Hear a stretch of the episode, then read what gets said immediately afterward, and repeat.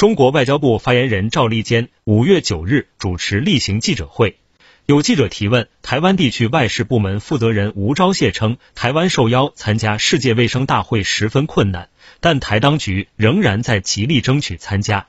发言人对此有何评论？赵立坚回答：中国台湾地区参与国际组织，包括世界卫生组织活动问题，必须按照一个中国原则来处理。联合国大会第二千七百五十八号决议和世界卫生大会第二十五点一号决议确认了这一根本原则。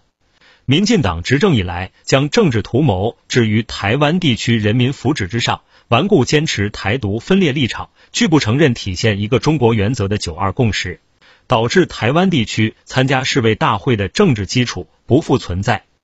为了捍卫国家主权和领土完整，为了捍卫联合国大会及世卫大会相关决议的严肃性和权威性，中方不能同意台湾地区参加今年世卫大会。我们奉劝民进党当局停止借疫情搞政治操弄，否则只会自取其辱。